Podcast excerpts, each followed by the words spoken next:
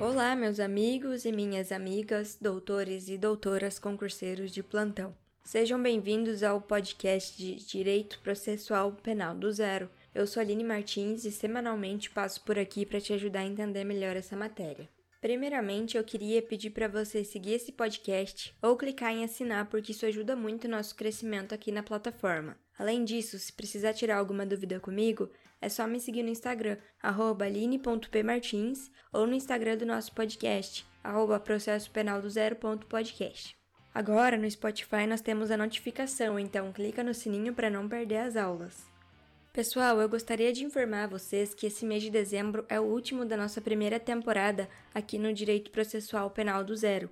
Então, para fechar o ano e a temporada de uma forma tranquila, leve com a revisão de tudo aquilo que nós vínhamos estudando desde agosto, as próximas aulas serão apenas a resolução de questões bem curtinhas. Inclusive, eu quero ressaltar que eu não vou realizar um debate por inteiro de algumas questões, porque algumas delas tratam de assuntos que nós ainda não estudamos. Mas caso vocês tenham alguma dúvida nessas questões, é só digitar elas no Google que aparecem as respostas com os comentários nos sites de questões. Portanto, sem matérias novas até o mês que vem, quando começamos com tudo, o ano de 2022 com a segunda temporada do podcast. A primeira questão é sobre o princípio da presunção de inocência, que nos remete à nossa primeira aula da primeira temporada. Ela é da banca CESP do ano de 2011 para o concurso de analista judiciário do Superior Tribunal Militar. E ela diz assim: os efeitos causados pelo princípio constitucional da presunção de inocência no ordenamento jurídico nacional incluem a inversão no processo penal do ônus da prova para o acusador. A resposta nesse caso é certa, porque o ônus da prova majoritariamente pertence à acusação, que deve provar o fato típico, ou seja, a conduta, o resultado, o nexo e a tipicidade, porque nesses casos a ilicitude é presumida diante da tipicidade. A exceção, no entanto, são as causas excludentes de ilicitude, culpabilidade, extinção de punibilidade e circunstâncias que mitigam a pena ficando então o ônus para o lado da defesa. A segunda questão é sobre o princípio da ampla defesa da banca CESP no ano de 2011 em concurso para juiz federal do Tribunal Regional Federal da Terceira Região.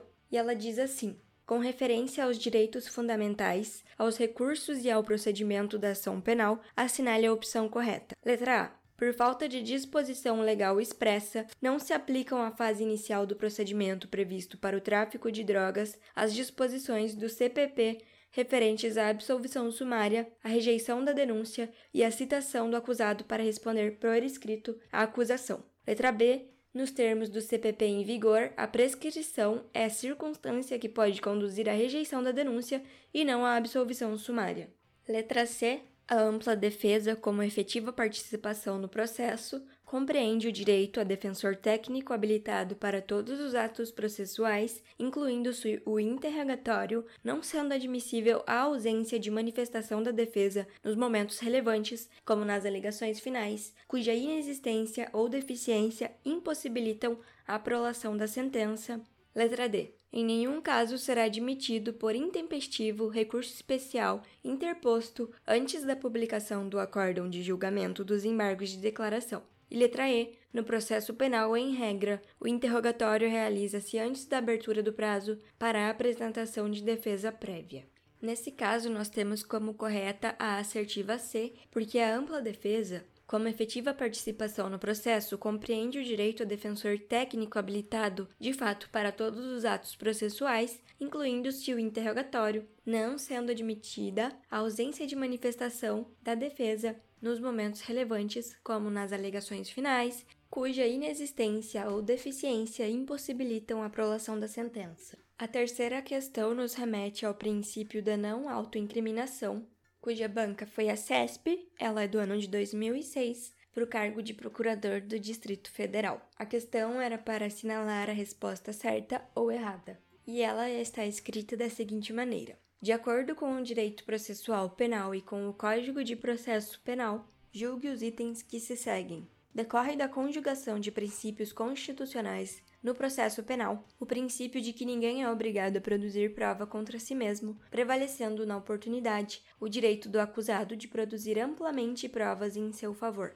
podendo inclusive permanecer em silêncio, sem que cause qualquer prejuízo à sua situação no polo passivo da relação processual. Então a resposta está certa. É, de fato, o princípio da vedação à autoincriminação, ou como nós estudamos, nemo tenetur sed tegere, é também conhecido pela finalidade de impedir que o Estado de alguma forma imponha ao réu ou ao indiciado alguma obrigação que possa colocar em risco seu direito de não produzir provas prejudiciais a si próprio. O ônus da prova incumbe à acusação, como nós vimos anteriormente, e não o réu. Esse princípio ele pode ser extraído da conjugação de três dispositivos constitucionais que nós estudamos nas aulas também: o direito ao silêncio, o direito à ampla defesa e a presunção de inocência.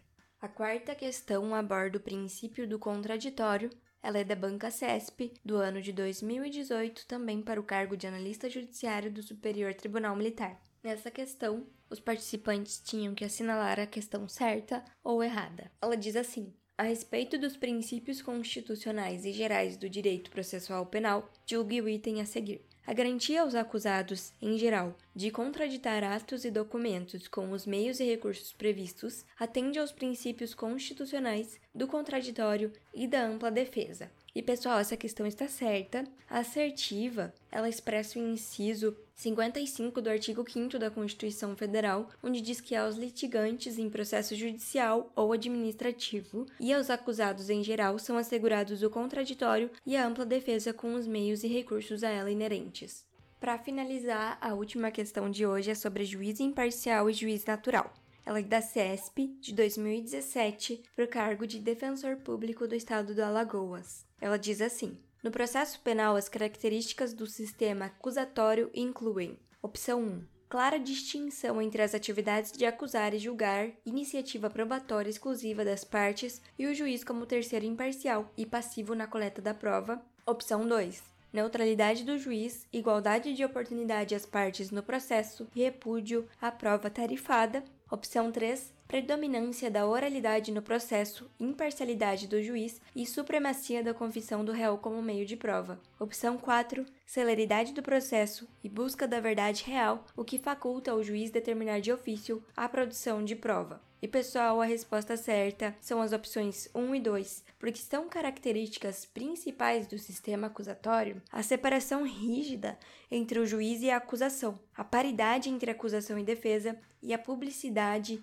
e a oralidade do julgamento. Pessoal, essa foi a aula de hoje. Eu espero que vocês tenham gostado e que tenha sido útil ao aprendizado de vocês. Um abraço e até semana que vem com mais questões de revisão.